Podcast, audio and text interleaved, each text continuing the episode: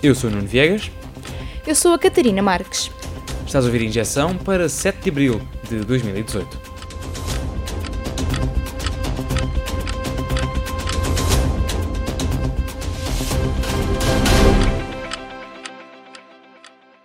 Um modelo pouco claro, protestos pelo país e um orçamento reforçado. Os resultados provisórios dos concursos de apoio às artes deram polémica. O sistema de distribuição de fundos deixou várias estruturas históricas ou de relevo sem qualquer apoio.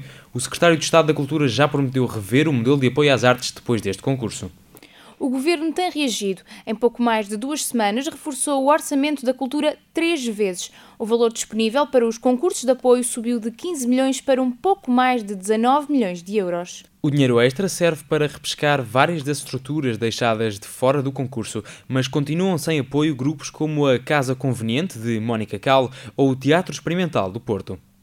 Vamos ao país irmão. O ex-presidente brasileiro Lula da Silva foi condenado a 12 anos de prisão. É acusado na Operação Lava Jato de corrupção passiva e branqueamento de capitais. Quando a sentença se tornou pública, centenas de brasileiros saíram à rua a festejar. Ao mesmo tempo, houve uma série de protestos por parte de apoiantes do ex-presidente. A defesa de Lula da Silva pediu o habeas corpus, ou seja, uma garantia constitucional de liberdade.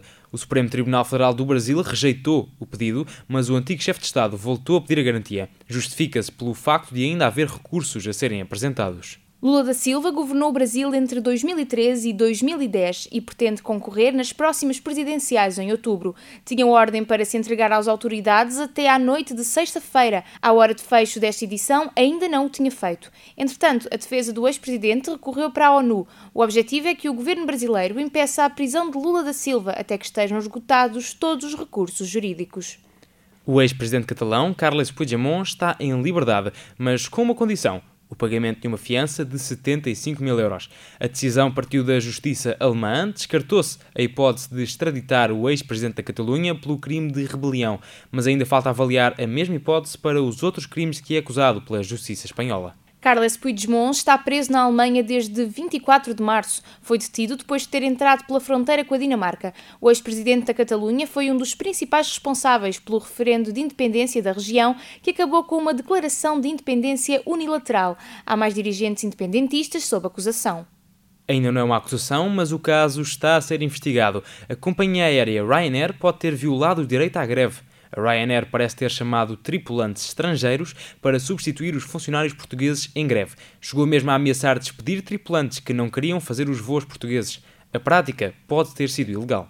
Os tripulantes portugueses da Ryanair fizeram três dias de greve. Querem que a companhia aérea irlandesa cumpra a lei de Portugal em questões como os termos da licença de maternidade ou a garantia do ordenado mínimo. Voamos agora para os Estados Unidos.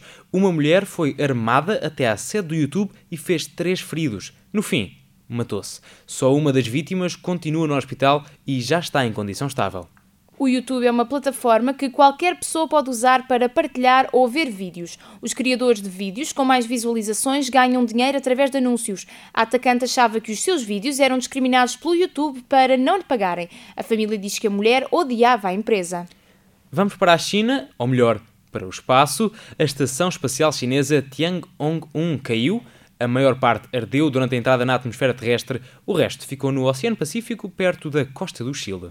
Uma estação espacial é uma estrutura artificial que orbita a Terra. Serve para a realização de experiências científicas no espaço e para a recolha de dados. A estação tinha mais de 10 metros, era um dos maiores feitos do programa espacial chinês, mas tinha deixado de funcionar há quase um ano.